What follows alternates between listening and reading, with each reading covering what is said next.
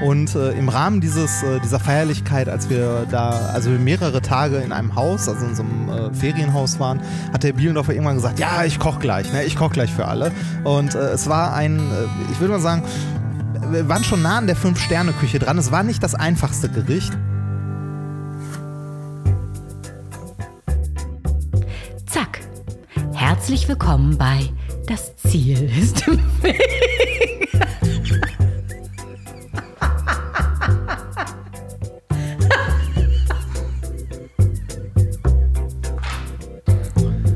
Hei, hei, hei, hei, hei. Willkommen in Folge 93 des Podcasts, in dem ich mit Quereinsteigern und Quertreibern spreche.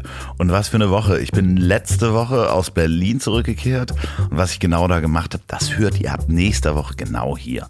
Und diese Woche gab es auch schon was zu hören und zwar unseren neuen Podcast ich hab dich trotzdem lieb, den ich zusammen mit Olli P. jeden Montag veröffentlichen darf. Und das gab auch schon jede Menge Feedback zur ersten Folge, fast nur positiv. Und einer hat sich richtig aufgeregt und auch nur einen Stern vergeben auf ähm, äh, Apple Podcasts. Äh, und zwar, weil ich keine Rolex-Uhren mag. Und äh, der hört jetzt auch diesen Podcast nicht mehr, weil er sich so aufgeregt hat. Dabei äh, ist das Prinzip des Podcasts, ich habe dich trotzdem lieb, ja genau das. Darum geht es. Wir wollen die unterschiedliche Meinung beleuchten und auch wenn man unterschiedlicher Meinung ist, am Ende sagen, ich habe dich trotzdem lieb. Naja, falls ihr noch nicht reingehört habt, abonniert mal und gleich auch bewerten. Bitte vielleicht äh, nicht nur einen Stern. So, bei dem Podcast-Dealer eures Vertrauens. Wisst ihr, wen ich noch lieb habe? Das sind Hauke und Marc Peters von One Million Classes. Die beiden sind nicht nur mein heutiger Werbepartner, sondern ich denke fast jeden Tag an die Jungs, wenn meine müden Augen wieder die erlösende Brille brauchen. One Million Glasses. Die haben zwei Läden in Hamburg, die wirklich äh, ein ganz tolles Sortiment haben. Einmal in der Schanze im Schulterblatt 3 und einen in Ottensen in der Barenfelder Straße 133. Aber es gibt natürlich für alle, die nicht in Hamburg wohnen, auch den Online-Shop onemillionglasses.de. Und da gibt es hochwertige und ganz wichtig nachhaltig hergestellte Brillen. Unter anderem der Eigenmarke Pauli Project. Und ich habe genau von der Marke drei Brillen eine klare Brille, also klar durchsichtig, eine äh, Sonnenbrille ohne Stärke und eine jetzt neu mit Blauverlauf, so eine Lesebrille mit so einem ganz bisschen Stärke drin. Ähm, und äh, Atze sagte so schön, äh, der nächste Schritt ist dann, wenn man sich dann die Schlupflieder wegmachen lässt. Nee, stimmt gar nicht, das war Mickey, der das gesagt hat. Atze hat mich nur inspiriert. So, ähm, damit seht ihr nicht nur scharf aus, sondern ihr könnt auch scharf sehen, Alter. Das ist äh, Morning Show Moderationsschule hier. Ah, und genau auf diese Brillen von Pauli Project, die unter anderem auch das Geld hängt an den Bäumen unterstützen, könnt ihr unter onemillionglasses.de mit dem Gutscheincode das Ziel 20 alles zusammengeschrieben, das Ziel 20 20% bekommen. Und wenn ihr in Hamburg wohnt und in die Läden lauft, in äh, der Schanze oder in Ottensen, einfach die Ladentür aufreißen, das Ziel 20 rufen und dann kriegt ihr natürlich auch die Prozente. Vielen Dank, One Million Glasses, für die Unterstützung dieser Folge. So, und mein heutiger Gast hat auch eine Brille und ihr kennt ihn wahrscheinlich schon. Es ist der zukünftige Physik-Nobelpreisträger 2025. Der Podcaster, bekannt aus Alliteration am Arsch und methodisch inkorrekt. Und ja, der war auch schon mal zum Gast und wisst ihr was? Wer einmal da war, darf immer wieder kommen und so wächst die, das Ziel ist im Weg von mir. Das finde ich nämlich eigentlich ganz schön, dass man auch immer mal Updates hört. Reini, es war mir wie immer ein Vergnügen und euch ganz viel Spaß beim Durchhören. Ihm wurde vorgeworfen, er habe mutwillig und stark alkoholisiert einen deutschen Komiker auf der Bühne in Brand gesetzt. Weiterhin behauptet ein studierter Psychologe, er wäre dumm, weil er indirekt seinen Wohnort veröffentlicht hat. Von einem der größten deutschen Podcaster wird er regelmäßig als dummer Ficker beschimpft.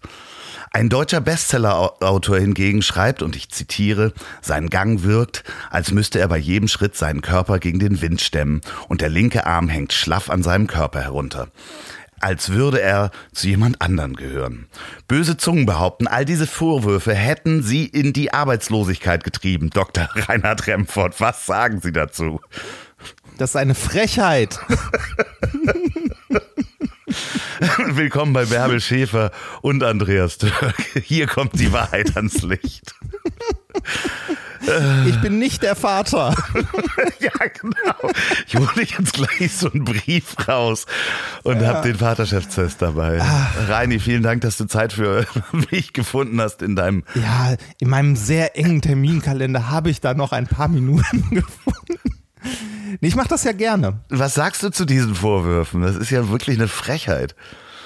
Äh, du spielst auf die, äh, die Folge an, die du mit Basti zuletzt aufgenommen hast. Ne? Die habe ich tatsächlich in den letzten Tagen ähm, auf dem Weg äh, zu meiner letzten Präsenzvorlesung an der Hochschule Mannheim gehört. Äh, und ich war schockiert. ja, also, also du warst, warst du so alkoholisiert? Na, ja, es geht. Also ja, am, äh, am Ende dieser äh, Autokino-Veranstaltung war ich schon gut betrunken. Ja, das stimmt. Aber nicht während der Show. Und ähm, was mich, äh, was mich am meisten schockiert hat, ist, dass der Basti erzählt hat, ich wäre nervös gewesen. Das schreibt er auch in seinem Buch, die große Pause, um hier nochmal Werbung zu machen. Ja, da, da, da habe ich es auch gelesen. Da habe ich auch gedacht so, du Pisser. ja, nee, er schrieb, dein linkes Auge würde anfangen zu zucken und das machst, macht es immer, wenn du dich unwohl fühlst. Ja, und äh, das, äh, das ist eine, eine nett geschriebene Geschichte, aber das stimmt nicht. Also, beziehungsweise, das ist, äh, nee, das ist nicht mal übertrieben, stimmt einfach nicht. Ich liebe es mittlerweile. Also, ich stehe unglaublich gern auf Bühnen und ich vermisse es aktuell sehr. Du stehst ja sowohl bei äh, mit äh, methodisch inkorrekt normalerweise auf der Bühne als auch ja. ähm, mit Alliteration am Arsch. Da hattet ihr jetzt auch ein äh, sogenanntes Scheibenwischer-Event, also nicht in der Satire-Show oder ähm, ist das überhaupt Satire? Nee, das ist äh, Kabarett. Äh, nee, äh, egal, Scheibenwischer gibt's auch gar nicht mehr. Aber ihr wart in einem Autokino. Ja, ist mittlerweile aber schon gut, gut lange her. Ne? Das, äh, ich weiß gar nicht mehr, wann war denn das? Äh, also wie gesagt, Basti hat es ja auch in seinem Buch verarbeitet. Im April, Mai, irgendwie so. Ja, also, schon skurril, ne? Ja, ja, ja, ja. So Autokino-Dinger sind super skurril. Wir haben das ja zweimal gemacht. Ähm, einmal das in Frankfurt, das auch bei, bei Basti im Buch verarbeitet wird. Und dann später nochmal äh, eine Nummer größer in Mülheim an der Ruhr auf einem alten Flugplatz. Oder nein, was heißt alter Flugplatz? Ja, der ist alt, aber es ist ein Flugplatz. Ah, das ist das mit dem Zeppelin auch, ne? Ja, genau. Also mit diesem, mit diesem Luftschiff und so. Ja, das, das Ding. Äh da haben einige, ich glaube, äh, die zärtlichen Cousinen haben da auch einen, Auftritt gehabt, was äh, für die auch sehr skurril war, weil die haben ja auch, also zwischendurch singt ja Till Hoheneder auch und er sagte, das war wirklich sehr schräg, also gerade auch nochmal Gesang, so ohne Emotionen, die zurückkommen. Ja das, also das stelle ich mir richtig schlimm vor. Ich habe gestern ähm, eine kleine YouTube-Doku gesehen, wo es halt auch um die Veranstaltungsbranche jetzt in Zeiten von Corona und so weiter ging. Und da wurden auch diese äh, Autokino-Shows ein bisschen ähm, thematisiert und so Ausschnitte gezeigt aus der einen oder anderen. Und ähm, äh, da habe ich mir gedacht, so, boah, mit unserem Podcast sind wir da ja eigentlich noch gut dabei, ne? Weil äh, da ist halt sonst auch keine Emotion, also abgesehen von, von der Emotion, die wir uns gegenseitig entgegenbringen, ne? Aber da, man, man hat ja keine Publikumsinteraktion bei einem Podcast. Also zumindest nicht, wenn man ihn sonst nicht live auf der, Bühne, äh, live auf der Bühne macht. Man redet ja einfach, das geht schon irgendwie. Aber wenn du irgendwie Musiker bist oder so. Und du spielst vor 200 Autos und die einzige Reaktion, die du bekommst, sind Scheibenwischer oder irgendwie die Lichthupe, boah, da stelle ich mir unangenehm vor. Und das war in dieser Dokumentation äh, auch super unangenehm. Ich weiß gar nicht mehr, was ich da gesehen habe, ob es Oli P. war oder so. Auf jeden Fall, äh, irgendjemand hat äh, tatsächlich alles gegeben auf der Bühne, ist rumgehopst, hat gesungen und sonst was. Und du siehst, wie er einfach wieder vor einem Parkplatz steht. Das ist so ein bisschen das Gefühl wie bei so einer traurigen Baumarkteröffnung. Das ja. So, man steht auf dem Parkplatz, singt und niemand ist da. Ah, wirklich unangenehm. Das ist ja, also auch als Stand-up-Comedian muss das unangenehm sein, wo, wo es halt pointenbasiert ist. Ich meine, bei einem Podcast, ja. ihr könnt euch immer noch so ein bisschen rauslavieren. Klar, natürlich, Basti ist auch äh, pointenbasiert, aber das ist ja mehr ein Free-Flow, es ist ein Gespräch. Ich kann mir das schon eher vorstellen ähm, als... Äh, ja, bei bei dem, bei dem Podcast haben wir ja kein Programm. Also wenn ich mit, mit Nikolas, mit Minkorrekt auf der Bühne stehe, da haben wir Programm, weil wir auch eine, also weil wir da wirklich eine Show machen, ne? also mit Experimenten, wir erzählen eine Geschichte und so weiter. Aber wenn ich jetzt mit dem Basti, wenn wir Alliteration am Arsch, also wirklich einen Podcast live auf der Bühne machen, haben wir ja vorher kein Programm. Wir haben uns irgendwie so, wir haben einen Zettel, wo fünf Stichpunkte draufstehen, über die wir uns unterhalten wollen und wir unterhalten uns am Ende über nichts davon. Also Zum Beispiel steht da auch drauf, ähm, äh, zünde Bastis Arm an. Stand das auf dem Zettel an der Show? Ja, das ist eine Mimi, ne? Also mal ganz ehrlich. das ist ein Experiment, das mache ich sonst, also das, das habe ich schon mit Kindern gemacht. In einer, also ich habe Ich kann dazu ja mal kurz ein bisschen erzählen zum Thema auch ähm, Nervosität auf Bühnen. Ich war früher tatsächlich äh, nervös, wenn ich irgendwie Vorträge halten musste, so zu Schulzeiten und so. Und äh, das geht ja vielen Leuten so. Ne? Ich glaube, der Basti hat auch mal erzählt, eine der weit verbreitetsten Ängste und auch der größten Ängste von Menschen ist, vor anderen Menschen zu sprechen. Das geht vielen, vielen Leuten so. Also wenn es viele Leute sind. Das ging mir früher auch so bei äh, Vorträgen, äh, weiß ich nicht, äh, was man so in Schulzeiten und zu Anfang des Studiums und so macht. Das hat sich aber relativ schnell geändert, als ich mit dem Nikolas irgendwann angefangen habe, Kindervorlesungen zu machen. Also so zur Zeit, als ich meine Diplomarbeit geschrieben habe, haben wir immer so am Tag der offenen Tür irgendwie Spaßveranstaltungen äh, für Kinder gemacht. Also so, da hast du dann irgendwie eine Horde, eine Horde Zehnjähriger oder so und machst mit denen witzige Experimente und erklärst denen ein bisschen, warum Physik toll ist und warum sie denn später alle auf die dunkle Seite kommen und Physiker werden wollen. sehr gut, sehr gut. Äh, das, das haben wir gemacht. Ähm, das ging dann auch immer noch und bei einer seiner Veranstaltungen musste ich mal, weil Nikolas spontan krank geworden ist, das also abends dann alleine machen. Also ich stand plötzlich alleine da und musste diese komplette Kindervorlesung alleine machen und das war eine, die wir lange geplant haben. Das war nämlich die Kinderuniversität. Und da habe ich dann abends äh, plötzlich, also komplett unvermittelt alleine vor 800 Kindern gestanden. vor allen Dingen, es hilft ja dann auch nicht dieser alte Spruch, stell sie dir alle nackt vor. Nein. oh Gott, oh Gott. Äh, Entschuldigung. Ähm, äh, auf, jeden, auf jeden Fall habe ich, hab ich da vor diesen Kindern gestanden, habe dann diese Vorlesung gemacht, die Kinder hatten Spaß. Ich habe nachher noch mit ein paar zusammengesessen. Ich durfte Autogramme geben, das war so niedlich. Ja, ähm, mega. Und seitdem, seitdem ist das mit Angst oder irgendwie Unwohlsein auf Bühnen komplett vorbei. Also ich mache das mittlerweile unglaublich gerne und das ist auch schön. Und was, äh, was erstaunlich ist, was, was viele Leute auch äh, kaum glauben können, ist, je größer das Publikum ist, desto einfacher ist das vorne auf der Bühne zu stehen. Ja, ist das so? Also ähm, das ist so. Ich glaube, es anonymer wird. Ich, ja, aber ich glaube, es gibt da noch so einen Punkt, ähm, den ich zumindest noch nicht erlebt habe äh, und du, du, wahrscheinlich auch nicht, wenn du wirklich so in so einem Stadion oder in, in einer Arena stehst, also so vor 14.000 Leuten, wo auch Reaktionen okay. anders funktionieren und so. Ich glaube, das ist schon noch mal ähm, da wird's, da wird's dann wahrscheinlich noch mal anders, aber ja. ähm, weiß nicht so 300, 500, das, also ne, das Größte, was wir mit äh, methodisch inkorrekt mal hatten, waren 4000. Ja, ja, das hattest du erzählt in der letzten Folge, die man auch genau. nochmal nachhören kann, wie der ähm, äh, äh Dr. Reinhard Remford zu dem geworden ist, der heute ist nämlich ein erfolgreicher Podcaster, ein ähm, noch nicht arbeitsloser Sondern ich bin, also ich bin ja generell nicht arbeitslos, ich bin selbstständig. Du bist das Künstler. Bist du eigentlich, kann man das so sagen? Bist du dann Künstler dann, wenn du jetzt äh, nicht mehr angestellt ah. sozusagen bist? Das, das ist eine gute Frage. Ich muss mal das Finanzamt fragen, wie die das sehen. Ja, auch Vorsicht mit der Künstlersozialkasse. Hoffentlich haben wir hier nicht schlafende Hunde geweckt. Ähm, ähm nee, nein, also äh, Künstler glaube ich, äh, also weiß ich nicht. Nee, eigentlich nicht, weil, ähm, also ich arbeite immer noch äh, freiberuflich als Dozent. Ähm, also ich unterrichte ja noch quasi an der Hochschule, äh, hier und da mal eine Vorlesung. Ich produziere halt Podcasts äh, in dem Rahmen, ähm, weiß nicht, machen wir Marketing, also Werbung. Ähm, ich äh, nehme noch hier und da für ja, für, für andere Agenturen mal so Videos auf, als, also als Funktion, als Physiker, der irgendwie die Welt erklärt oder so.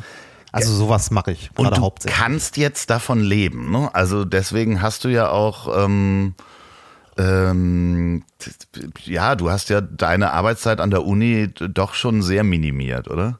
Ja, ich habe gekündigt, kann man sagen.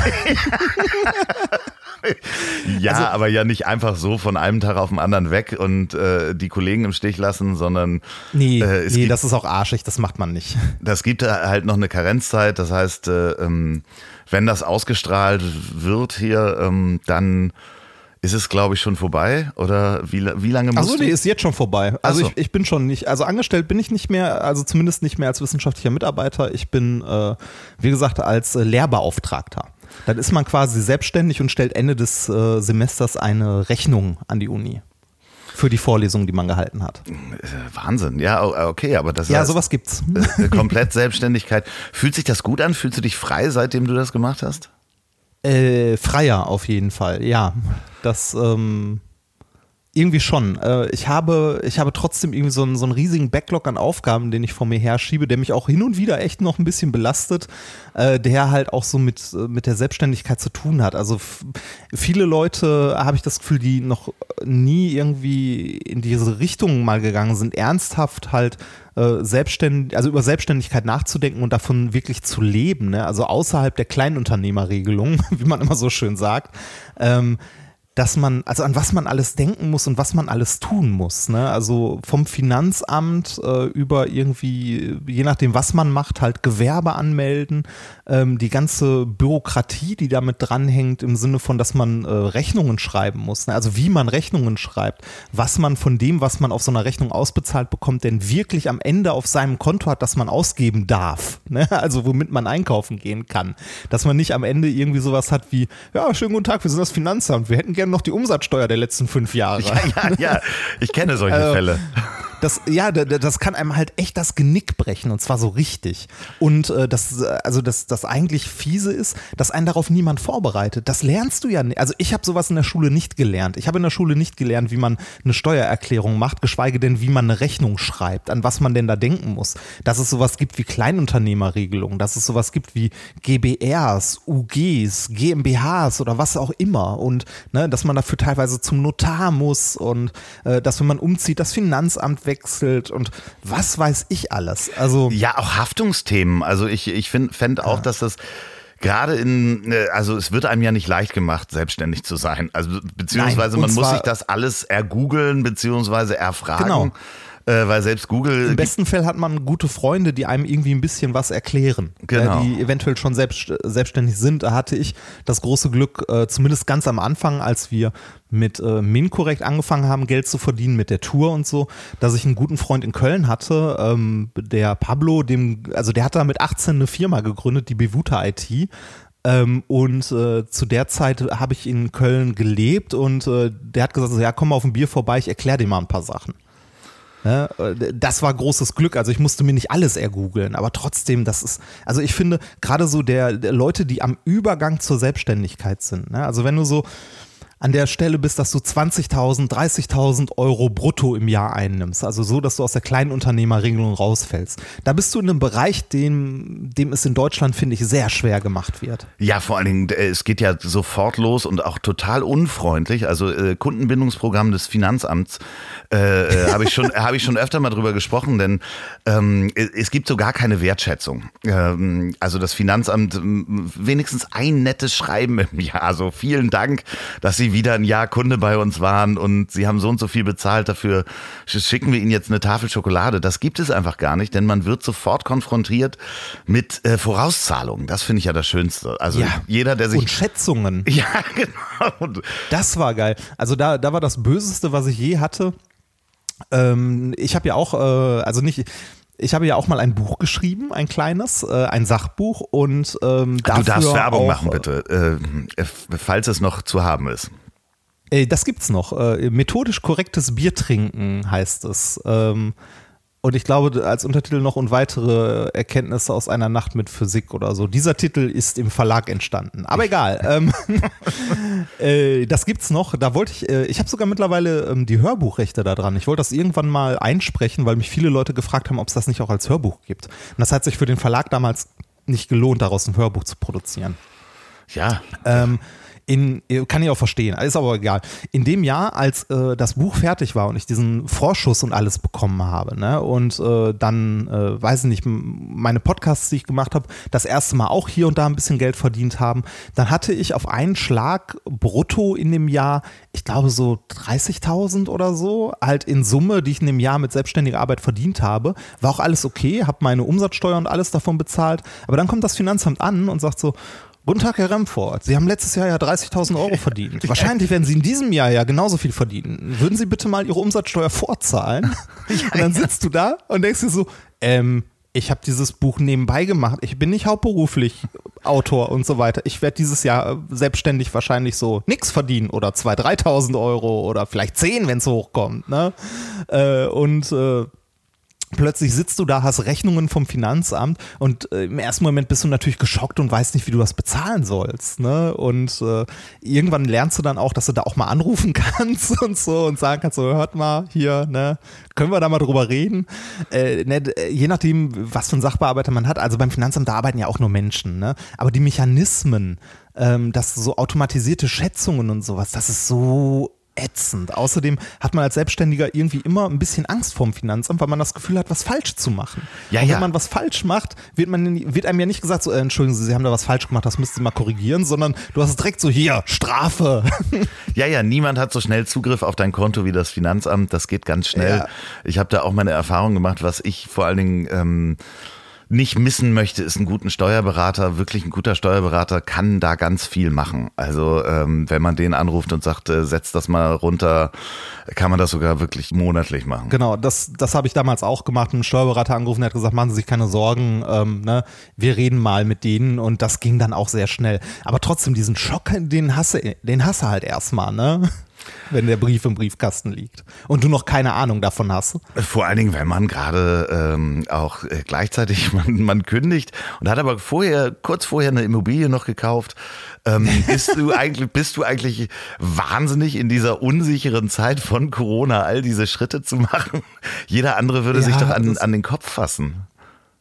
Ja, also einen passenden Moment gibt's nie, oder? Irgendwas ist immer doof. Ja, natürlich, ja. Daher, also es, es geht ja auch darum, also mir ging es vor allem mit der, mit der selbstständigen Tätigkeit, also ich habe ja immer noch nicht so ganz meinen Weg gefunden, was ich machen möchte. Ich mache aktuell, wie gesagt, mit dem Basti die Podcasts, mit dem Nikolas die Podcasts. Da kommt aktuell halt Geld rein, wobei äh, uns auch da, also gerade bei Minkorrekt, wenn es jetzt ums rein finanzielle geht, äh, die Tour auch sehr fehlen wird, also mir fehlen wird finanziell weil ähm, äh, die wird dieses Jahr ja auch nicht stattfinden. Ja, und äh, in der Hinsicht sind wir dann in Anführungszeichen Künstler, zumindest in dem Part.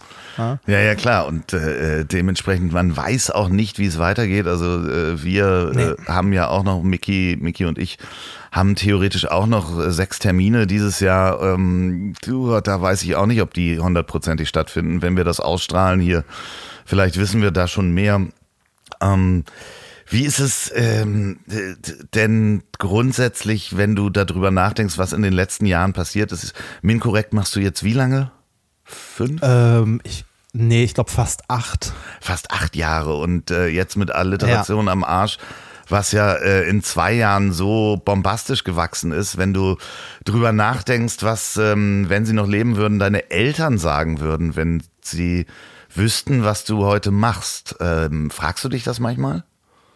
Ähm, äh, also äh, ein bisschen schon. Ich hätte es, äh, ich hätte es super gerne miterlebt, dass, dass meine Mutter und mein Vater irgendwie zumindest noch so, so die großen Sachen miterleben. Ne? Zum Beispiel unsere Tour letztes Jahr mit Methodisch Inkorrekt. Wir haben unter anderem in Essen gespielt. In Essen in der Weststadthalle und da passen irgendwie, ich weiß nicht, 500 Leute oder so rein. Und da hatte ich tatsächlich doch irgendwie Tränen im Auge, dass meine Eltern das nicht mehr miterlebt haben, weil das, also wenn ich denen irgendwie erzähle, so hier, wir waren im Stuttgart im Theaterhaus und da waren hun, also da waren ein paar hundert Leute, ist das so, ja, ist so nett, äh, schön, viel Erfolg, ne? Äh, aber wenn, wenn das was ist, was sie selber noch kennen, also meine Eltern sind, gehörten zu einer Generation ähm, und einer sozialen Gesellschaftsschicht, sage ich mal, die sind nicht viel verreist. Ähm, also das, das weiteste, was meine, meine Mutter, glaube ich, mal an Reise gemacht hat, war nach Österreich. Und mein Vater ist einmal in seinem Leben nach Spanien geflogen. Das war so, also ne, die, die haben ihr den Großteil ihres Lebens in Essen verbracht und wenn die miterlebt hätten, dass, dass irgendwie ihr Sohn da äh, das in der Weststadthalle ne, auf einer Bühne steht und Leute da hinkommen und dafür tatsächlich Eintritt bezahlen, ich glaube, da wäre meine Mutti vor Stolz geplatzt. Ja, aber das ist Und, doch ähm, auch irgendwo ein schöner Gedanke. Es ist natürlich ähm, traurig, dass sie es nicht miterleben kann, aber ähm, ja. Es, äh, also meine, meine Eltern haben sehr unterstützt und fanden sehr gut, was ich mache. Und meine Mutter äh, und mein Vater haben beide auch immer gesagt, es ist vollkommen egal, was du machst. Äh, ne? Also meine Eltern haben mich nie in irgendeine Richtung gedrückt, ich soll irgendwas Bestimmtes machen. Das Einzige, äh, worauf meine Eltern Wert gelegt haben, war, dass ich, äh, dass ich halt die Schule fertig mache und da auch nach Möglichkeit irgendwie das Abi mache, wenn es geht, bitte. Ne? Äh, alles andere Wenn's war geht, ist auch schön. ja, äh, Man hatte ja so wenig Zeit bei diesen ganzen Computerspielen, die man gespielt hat. also ähm, das, ich habe äh, habe ja noch fünf, äh, nee Quatsch, ich habe ja noch vier Geschwister und ich war mit meinem, also ich bin der jüngste von fünf Geschwistern und neben meinem äh, Bruder, der ein Jahr älter ist, äh, haben meine anderen Geschwister alle kein Abitur gemacht und waren auch nicht studieren oder so. Also mein, mein Bruder und ich waren die ersten aus unserer Familie, die studieren gegangen sind und äh, ich hatte von meinen Eltern nie in irgendeiner Form Zwang in irgendeine Richtung. Die haben immer gesagt, mach was du möchtest, wo du Spaß dran hast und äh, na, Geld war denen immer egal, ne, obwohl sie keins hatten. Das, also, meine Mutti sagte immer so, es wäre schön, wenn du irgendwie, wenn du, wenn du studierst und mal einen ordentlichen Job hast oder so, aber wenn nicht, ist halt auch nicht schlimm. Ne? Ist trotzdem egal. Also es wird, wird halt schon irgendwie, wird schon irgendwie alles gut gehen und so. Ähm, also mein, meine Mutter hat es zumindest interessiert, dass ich irgendwie eine ordentliche Ausbildung genieße und so. Ähm, mein Vater auch, aber das war für die jetzt nicht, also Bildung war für die beiden wichtig, weil die äh, sehr früh erkannt haben, dass Bildung der, der einfachste Weg für einen, ich sag mal, sozialen Aufstieg ist. Also ähm, wenn du, wenn du irgendwie äh, ja, am Rande der Gesellschaft klingt jetzt schon wieder so hart, als ob ich auf der Straße groß geworden wäre, aber ne, Ich sehe auch so einen Pappkarton. äh, und, also äh, ich, ich, ich, bin, ich bin halt in einer, in einer Familie groß geworden. Mein, mein Vater ist irgendwie äh, Mitte 50 arbeitslos geworden und äh, da hat, zu der Zeit hat meine Familie von Sozialhilfe gelebt. Ne? Ähm, heute bin ich in der, in der unglaublich luxuriösen Situation, dass ich meinen Job kündigen kann, weil ich nicht möchte. Ne? Weil ich weiß, dass ich jederzeit irgendwo anders halt äh, einen Job finden würde. Vielleicht nicht den, den ich unbedingt machen will, aber ich, äh, ähm, ich kann im schlimmsten Fall irgendwo hingehen. Irgendwo wirst du immer einen Job für einen Physiker finden. Ne? Im schlimmsten Fall im Ausland. Ja, ich finde das eigentlich ganz schön, weil das ist ja eigentlich die Maxime, die, die äh, hoffentlich alle Eltern ihren Kindern mitgeben sollten, ist Hauptsache, du wirst glücklich. Alles andere ist Ja, ja, genau. egal. Und ähm, äh, ich meine, äh, wenn wir kommunizieren, habe ich eigentlich immer, klar, natürlich wird viel gemeckert mal, wenn die Arbeiten korrigiert werden müssen oder sonst was. Aber das Grundgefühl, was du vermittelst, ist ja, dass du äh, gerade in einer glücklichen Lage und in einem, einem glücklichen Lebenszustand bist. Ähm, was ja, Ja, das, ja, also, ist nett. ja, ist ja so. Und ich, ich finde das ja relativ schön, wenn das ja das widerspiegelt, was deine Eltern dir auch mitgegeben haben. Äh, Das Geld ist egal, ähm, äh, klar, äh, mach dein Abitur, wenn du es möchtest, aber eigentlich war ja der Subtext, Hauptsache du bist glücklich. Und äh, Ja, das finde ich, ich eigentlich ganz schön. Meine Mutter hätte mich, glaube ich, noch gerne häufiger in der Kirche gesehen. Okay, das Also- hätte sie noch glücklicher gemacht. ja, äh, also mein, meine, bei meinem Vater war das, glaube ich, egal, aber meine Mutter war richtig, also meine Mutter war erzkatholisch, wie man so schön sagt. Ne? Jeden Sonntag in die Kirche, nach Möglichkeit auch noch samstags. Wie Hat, lange äh, musstest du mit? Wie lange musstest du mit? Ah, boah, das ist eine gute Frage. Lange. Und ihr müsst jetzt nicht in die Kirche, aber wenn, kommt ihr da schneller hin. Nämlich mit den Rollern von Wahlberg Urban Electrics. Ach verdammt, Kirche ist ja auch im Moment gar nicht, ne? Ja, dann fahrt irgendwo ins Grüne, alleine. Und äh, das könnt ihr nämlich auch mit den Rollern machen, denn diese Folge wird auch präsentiert von Wahlberg Urban Electrics. Das ist die freundliche Firma von Florian Wahlberg. Und Florian Wahlberg war auch schon in zwei Folgen hier zu Gast, ganz interessanter Typ. Aber der baut die stylischen Elektroroller, Entschuldigung. Ich habe mir hier einen Scheiß aufgeschrieben, warte. Ähm, also, er baut mit Wahlberg Urban Electrics die stylischen Elektroroller der Marken Egrid und The Urban. Die haben nämlich die besten Elektroroller. Ähm, die sind wirklich immer Testsieger, muss man einfach mal so sagen. Kann ich nicht anders. Also, ich sehe es nicht anders. Sind die besten Roller. Und wenn ihr noch ein Weihnachtsgeschenk sucht und oder euch selbst beschenken wollt, dann geht mal unter urban-electrics.com und äh, äh, sucht euch da mal was aus. Die hochwertigen Roller kosten für euch aber 15% günstiger. Ich habe mich hier total verbaselt.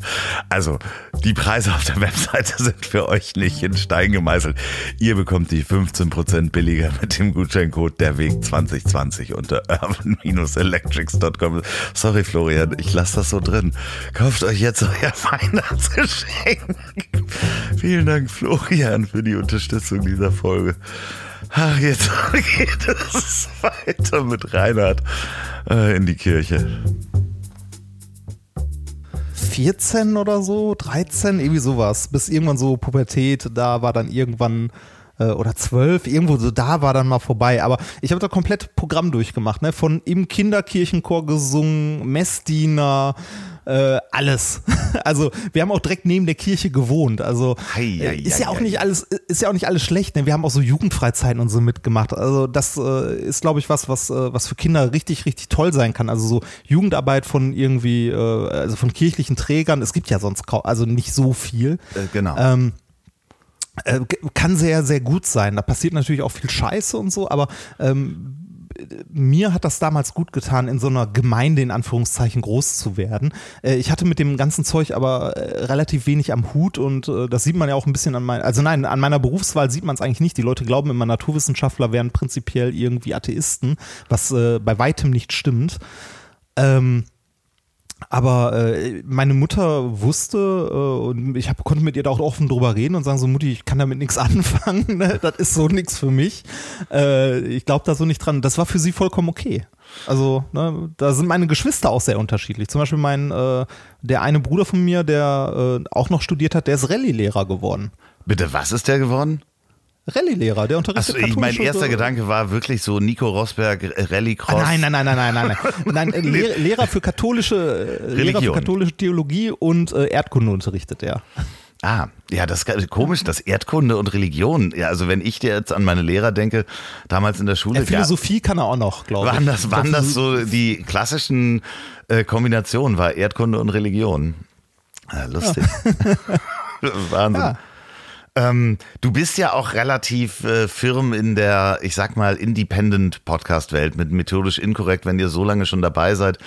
Da wart ihr natürlich äh, Vorreiter, bevor die Kommerzialisierung reinkam. Ich habe äh, die Folge vor uns, ähm, kann man auch sehr gern hören. Das ist ja auch so ein Netzwerk, was da entstanden ist. Ich hatte äh, den äh, Daniel Messner von Zeitsprung Ah. in der Folge Ja, vorher. der ist auch schon sehr lange dabei. Ja, die machen das sehr lange und äh, ich bin auch sehr großer Fan ähm, des Podcasts Zeitsprung. Wie ist denn das ge gewesen, wenn du jetzt mal äh, in die Richtung guckst? Ähm, ist das die gute alte Zeit, die jetzt vorbei ist, oder ähm, wird es das so weiterhin geben wie bei der Musik Independent Label? Ähm, ich denke, das wird es so weiterhin geben. Und zwar äh, auch äh, in, in weiter, also in breiter Form, weil äh, die, also die private Podcast-Szene ist ja auch schon relativ alt. Ne? Auch viel, äh, das ist, das ist manchen gar nicht bewusst, viel der Technik, die heutzutage benutzt wird. Ne? Also die, ähm, die so in der, auch in der kommerziellen Podcast-Szene benutzt wird, kommt, äh, gerade was Software angeht, kommt aus dieser alten, ähm, aus dieser alten äh, privaten Podcast-Szene quasi. Also ähm, viele Leute benutzen zum, also als fürs Recording zum Beispiel äh, sowas wie Studio Link, äh, Ultraschall oder fürs äh, Veröffentlichen auf dem WordPress den äh, Podlove Publisher und so. Das kommt alles aus dieser privaten äh, Podcast-Szene damals. Das, ähm, und äh, diese Szene ist sehr aktiv, sehr groß, ähm, sehr äh, offen. Also es gibt äh, so, ein, so eine Art Forum, das sendegate.de, wo jeder irgendwie Tipps bekommt ähm, oder halt mal nachlesen kann, wie man die Technik stemmt und so. Oder äh, da wird natürlich auch mittlerweile über Monetarisierung geredet, aber das spielt für viele Leute da, glaube ich, nicht so eine große Rolle. Und wenn es eine zu große Rolle spielt, sind sie vielleicht, äh, weiß ich nicht, äh, ob, ob ob das das Erste ist, worüber man nachdenken sollte. Also ich habe ähm, mit Nikolas damals mit Podcasts angefangen, weil wir einfach Lust hatten, über Wissenschaft zu reden. Wir hätten nie gedacht, dass wir damit mal Geld verdienen können, in irgendeiner Form. Ne? Also ich erinnere mich noch gut dran, als äh, irgendwie die ersten 100 Leute mal eine Folge von uns runtergeladen haben von Methodisch Inkorrekt und wir uns gefreut haben, weil es mehr Leute waren als unsere Geschwister oder so. ne? Ja, ja wie ist denn ähm, das, wie, und wie ist das im Gegensatz zu dem Podcast äh, mit Basti, wo du ja plötzlich auch in so eine Celebrity-Welt reingezogen wirst? Ähm, das, also man, man merkt, dass die, dass die Hörer, also die Community eine andere ist. Also eine, eine, eine komplett andere. Ähm, bei äh, methodisch inkorrekt ist das eine, eine Community, die sehr lang, also die, nein, sehr langsam nicht, aber die langsam gewachsen ist. Viel auch so im, äh, im Dunstkreis halt der, äh, der, der alten deutschen Podcast-Community, des Chaos Computer Clubs äh, sehr viel und ähm, das sind andere Menschen als die, die sich Alliteration am Arsch anhören. Also da gibt es natürlich Überschneidungen, aber Alliteration am Arsch, das sind eher Leute, die, die den Podcast jetzt nicht hören, weil sie irgendwie äh, Informationen wollen oder was lernen wollen oder so, sondern wirklich ähm, Leute, die einfach lachen wollen. Also beim Methodisch Inkorrekt kann man auch lachen, aber bei äh, Alliteration am Arsch ist das Niveau einfach mal äh, am Arsch, wie man so schön sagt. Ja, ich habe neulich auf Instagram eine, eine Message bekommen von ähm, einer Dame, die dann äh, schrieb, Mensch, ähm, ich habe den Basti gehört und äh, der Reini war ja auch schon bei dir, finde ich total super und äh, was machst du denn sonst noch so? Und dann schrieb ich, ja, ich mache Audioformate und dann schrieb ich freundlicherweise zurück, was machst du denn so? Und sie schrieb, ich bin in der zehnten Klasse. So. Ja. ja, sowas, sowas haben wir auch dabei. Also die, diese Bindung bei Podcasts finde ich halt krass und ähm, auch die, die Hingabe, mit der manche Leute Podcasts machen. Ne? Also ähm, ich, ich sag mal so, wir, wir haben methodisch inkorrekt angefangen, weil wir über Wissenschaft reden wollen. Wir haben uns gefreut, als Leute gehört haben. Und wenn es irgendwie bei, weiß ich nicht, bei 100 Hörern oder so geblieben wäre, weiß ich nicht, ob wir das heute, knappe acht Jahre später oder sieben Jahre später, noch machen würden. Mhm. Wahrscheinlich nicht, weil es ist halt auch Arbeit, ne, die man nebenbei macht. Ähm, es gibt aber, gerade so unter den privaten kleinen Podcasts, gibt es Leute, die das wirklich als Herzensprojekt machen. Die machen das auch schon fünf, sechs Jahre und sind bei diesen 1000 Hörern oder 1500 Hörern. Und es ist denen egal, die auch nie vorhaben, damit Geld zu verdienen, sondern die einfach ihr Hobby in einen Podcast gießen. Und ich finde das teilweise großartig. Das sind dann auch so, so äh, Spartenthemen, wo, wo, man, wo man sagt, so krass, dazu gibt es einen Podcast. Es gibt zum Beispiel ähm, einen Podcast über Esperanto. Ah, ja. Also ich habe neulich gerade über Esperanto gesprochen. Ja, ja, ja, ja. Ja. Es gibt einen Podcast über Esperanto auf Esperanto. Ach Quatsch. Es gibt auch, ich habe ja. hab mich neulich also, mit dem Thema beschäftigt es gibt ungefähr ähm, ähm ein bis 2000 Muttersprachler, also Leute, die reingeboren wurden in diese Sprache. Ah, krass. Ja, ja, und ungefähr 750.000 äh, bis 1,5 Millionen, man weiß es nicht ganz genau, ist eine sehr grobe Schätzung, sprechen weltweit noch diese Sprache. Ist äh, damals von einem Augenarzt 1860 erfunden worden. Äh, Entschuldigung, ah. dass ich gerade. Nee, ach, alles gut. Alles ja, ich habe mich gerade neulich mit dem Thema beschäftigt, deswegen weiß ich das gerade noch. Äh, in zwei Tagen habe ich es vergessen.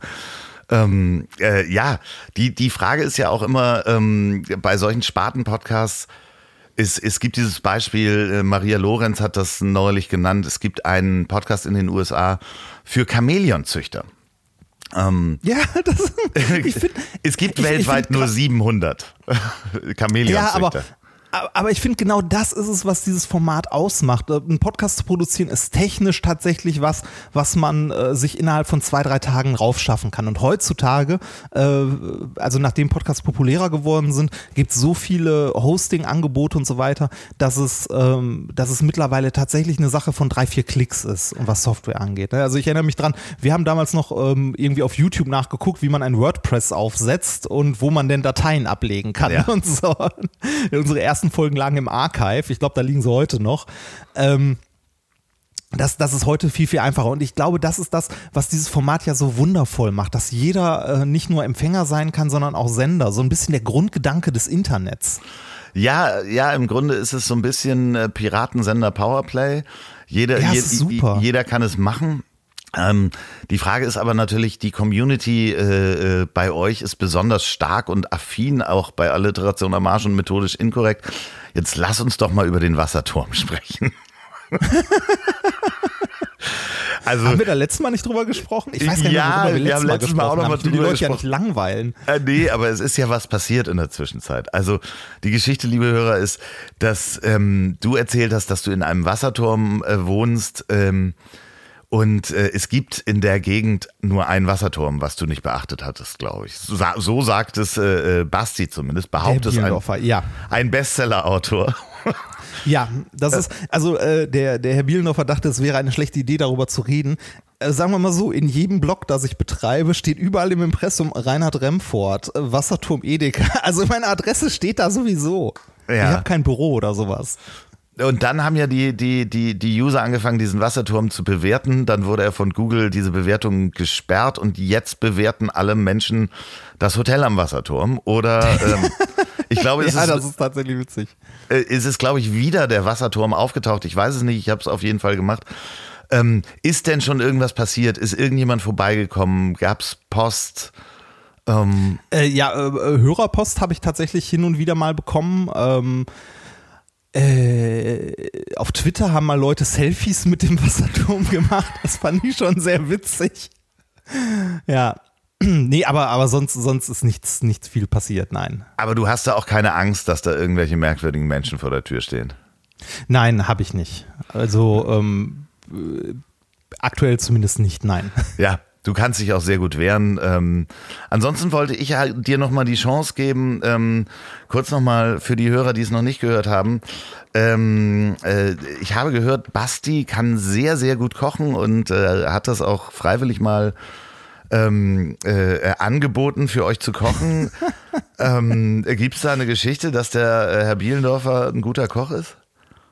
Äh, ja, der Herr Bielendorfer ist ein wundervoller Koch für alles, was irgendwie hart frittiert werden muss, würde ich sagen. Oder gegrillt. Wobei, da bin ich mir auch nicht sicher.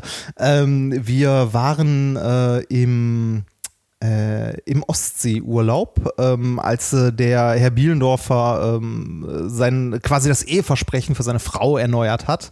Und äh, im Rahmen dieses, äh, dieser Feierlichkeit, als wir da, also mehrere Tage in einem Haus, also in so einem äh, Ferienhaus waren, hat der Bielendorfer irgendwann gesagt, ja, ich koche gleich, ne? Ich koche gleich für alle. Und äh, es war ein, ich würde mal sagen, wir waren schon nah an der Fünf-Sterne-Küche dran. Es war nicht das einfachste Gericht, ne? es war Spaghetti Bolognese. ähm, ja. Und zwar mit Fertig-Bolognese-Soße. Aber egal. Ähm, der Bielendorfer hat als allererstes äh, dafür gesorgt, ähm, dass äh, die Nudeln ähm, auf den Herd kamen, weil es waren ja viele Nudeln. Es waren, glaube ich, für alle Leute, die da waren, so grob zwei Kilo oder so, die er in einen Topf gehauen hat. Äh, und dazu ungefähr ein Liter Wasser, schätze ich mal. Asking for disaster. Ja, und äh, genau, der, äh, der Bielendorfer hat es ernsthaft geschafft, Nudeln anbrennen zu lassen. Und zwar so richtig. Was dann damit endete, dass wir Pizza bestellt haben. Und den Topf weggeschmissen, ne? Weil äh, genau, und, und den Topf weggeschmissen haben. Das war so ein Emaille-Topf, der unten komplett eingebrannt war. Also da ist die Emaille sogar abgegangen. Ja, Hörer eures Podcasts können das äh, auf jeden Fall nachverfolgen. Hört bitte auf jeden Fall bei Alliteration im Arsch. Ähm, rein. Ich bin regelmäßiger Hörer. Ähm, abonniert den Podcast, äh, bewertet den Podcast. Ähm, ja. Was bringt und natürlich auch methodisch inkorrekt, wenn ihr ähm, nicht ganz so niedriges Niveau erreichen wollt. Was wird denn, gibt es denn schon Pläne für die Zukunft jetzt für äh, bis Ende des Jahres ist nicht mehr lang? Ähm, für 21, außer dass man wieder auf Tour gehen möchte, hast du noch Projekte und, äh, und Eisen im Feuer, über die du schon sprechen darfst? Ich überlege gerade. Äh, eins habe ich für Ende des Jahres, da darf ich aber glaube ich nicht drüber reden. Äh, ist auch nur was ganz Kleines. Ähm, nee, aktuell tatsächlich nicht. Also ich würde, ähm, ich würde gerne äh, das äh, so Livestreams, also äh, ich streame ein bisschen auf Twitch gelegentlich, also alle zwei Wochen mit Nikolas zusammen streamen wir mit methodisch inkorrekt so ein bisschen, weil wir immer mal wieder Webseiten oder Sachen hatten, wo wir gesagt haben, das funktioniert im Podcast nicht so gut, das muss man eigentlich sehen. Ja. Ne? Oder das will man sich mit der Community zusammen angucken. Und da haben wir dann irgendwann vor gar nicht allzu langer Zeit jetzt mal angefangen, so Twitch-Streams zu machen. Und äh, die wollte ich noch ein bisschen ausbauen, also selber was streamen äh, und mit dem Basti gelegentlich mal ein bisschen was machen. Also äh, ich bin ja auch äh, leidenschaftlicher Computerspieler und ähm, finde es eigentlich ganz schön, mit, äh, mit einer Gruppe zusammen sowas zu erleben. Also so klassische Let's Plays, das ist jetzt auch für, für viele Leute super uninteressant. Nee, nee, nee, nee, nee, nee. Das ist mega interessant, äh, weil es ist was Neues, auch eine neue Bewegung, weil auch davon gibt es Menschen, die plötzlich davon leben können. Ja, das stimmt, das stimmt. Ähm, äh, da gehöre ich nicht zu. Aber ähm, ich finde es interessant und es macht irgendwie Spaß. Wir hatten zum Beispiel bei, äh, bei Alliteration am Arsch als Werbepartner mal äh, Ubisoft und haben äh, Anno also äh, haben Werbespots für Anno gemacht und in dem Rahmen habe ich auch seit langer, langer Zeit mal wieder sowas wie Anno gespielt. Also ich habe früher die Siedler relativ viel gespielt, ist ja aus dem, äh, aus dem gleichen Hause, äh, mittlerweile zumindest und äh, habe gedacht, okay, guckst in Anno auch mal rein, war auch ein super schönes Spiel und habe das mal gestreamt. Ähm, meine ersten Gehversuche in Anno, ich habe versucht, die Kampagne durchzuspielen. Ich musste den letzten Abschnitt auch noch machen, da kam irgendwann der Umzug dazwischen und äh, das haben sich so, ich weiß gar nicht, live so 100, 150 Leute angeguckt und es okay. war sehr witzig. Also es hat mir sehr viel Spaß gemacht, ähm, weil äh, die Leute halt im, im Chat irgendwie Tipps gegeben haben. Ähm, ich habe halt äh, beim Spielen mich auch über andere Sachen halt unterhalten. Das ist ja generell was, was finde ich so so Let's Play-Streams ausmacht, dass man eigentlich der Person nicht einfach nur beim Spielen zuguckt, sondern äh, das ist im Grunde ein bisschen wie, äh, wie Podcast, wo nebenbei ein Computerspiel läuft. Genau, ich, ich kann nur jedem empfehlen, den, den Twitch-Kanal von Donny O'Sullivan, der hat nämlich auch angefangen, ähm, das richtig zu machen kurz vor der Corona-Krise und kann jetzt komplett davon leben. Und das Interessante ist auch da, bilden sich, also das ist ja auch ein, in Anführungsstrichen neuer Berufszweig, wenn man jetzt mal die Top Montana Black und wie sie alle heißen, Knossis dieser ja, Welt ja, ja. beiseite nimmt, entwickelt sich dann neuer Berufszweig, also Menschen, die davon leben können, das zu publizieren, dass die spielen oder reden oder gleichzeitig beides machen und auch die Community ist da so stark, die unterhalten sich alle dann auf so einem Discord-Server zusammen genau. und da gibt es Musiker, die schneiden aus den Streams, die er macht, Parts raus und machen daraus Musik. Da ist richtig gute Musik entstanden. Das ist alles totaler Wahnsinn.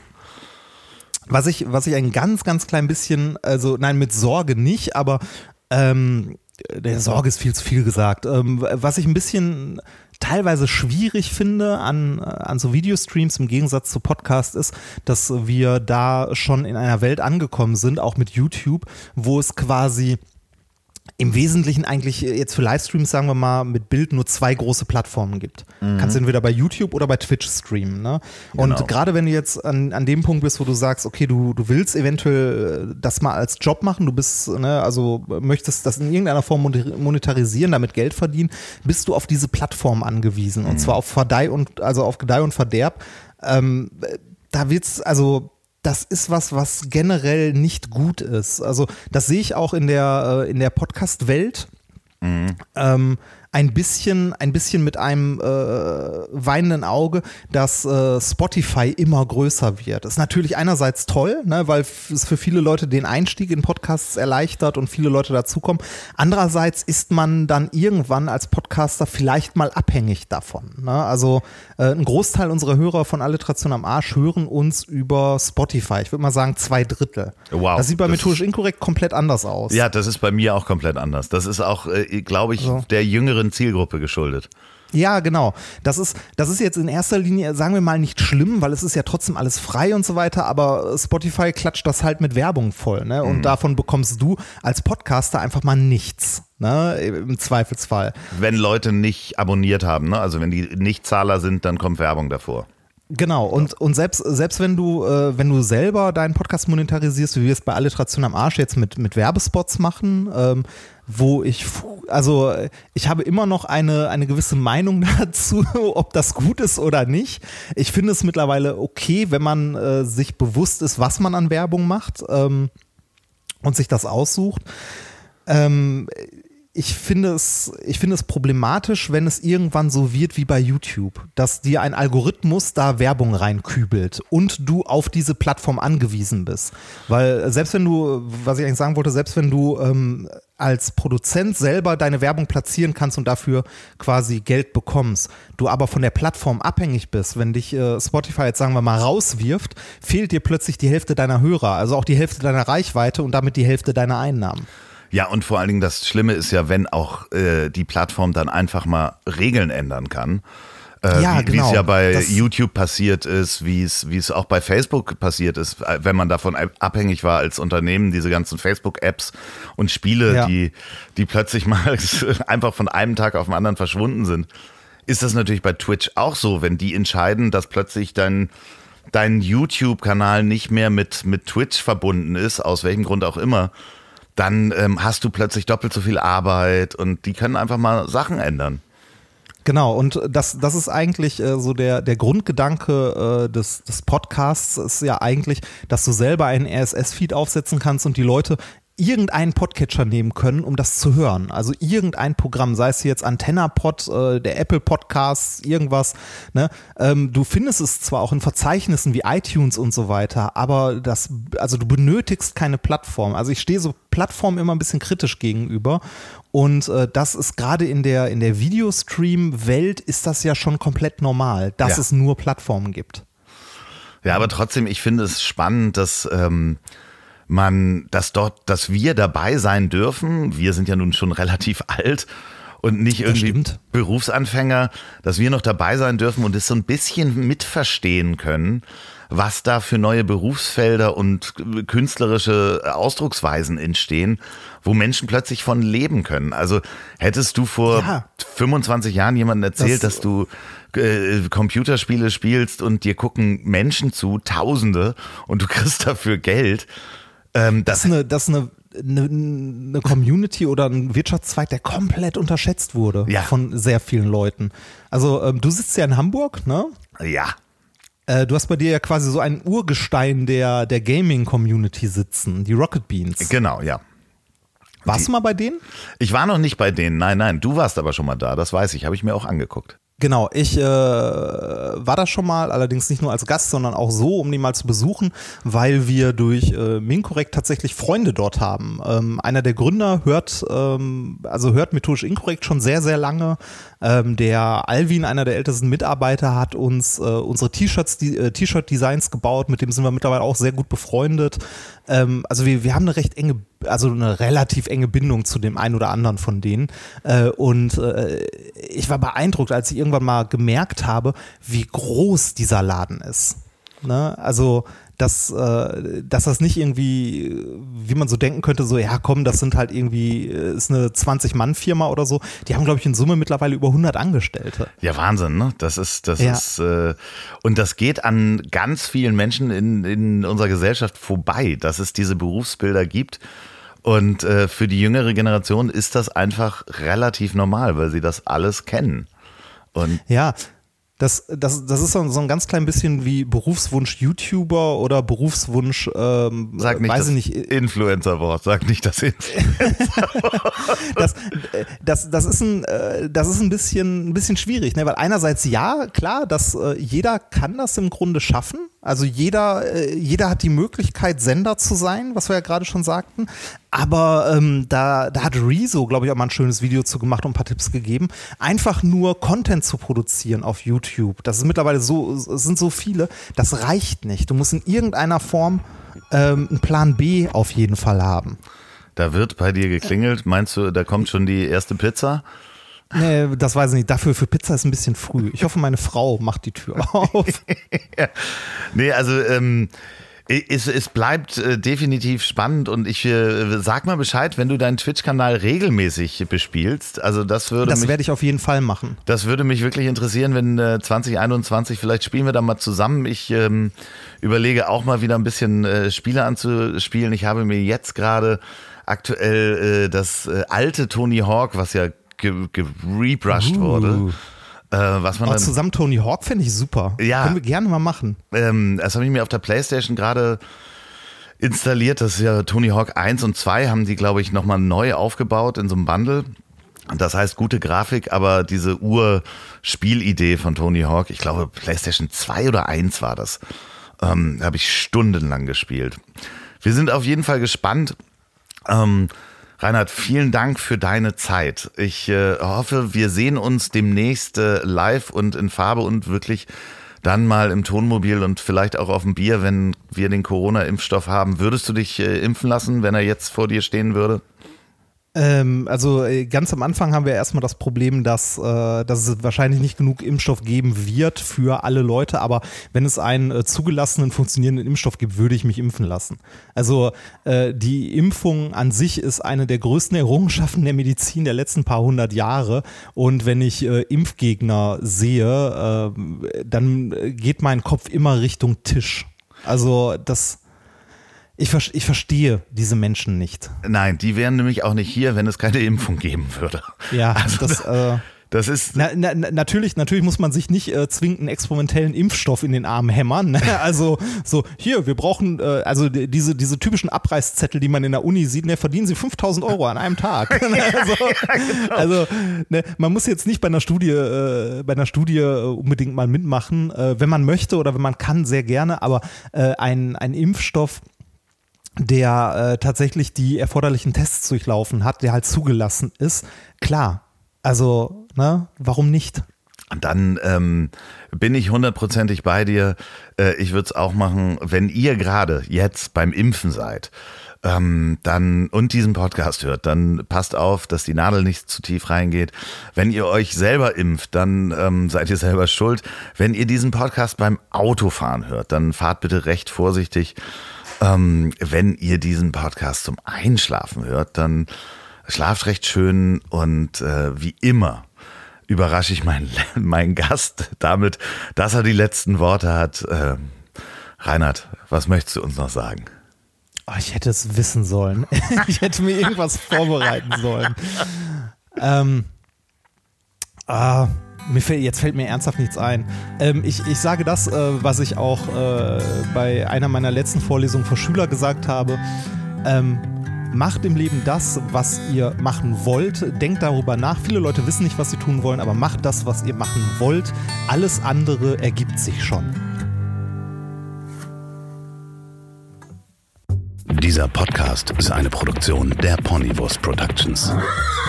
Mmh, lecker.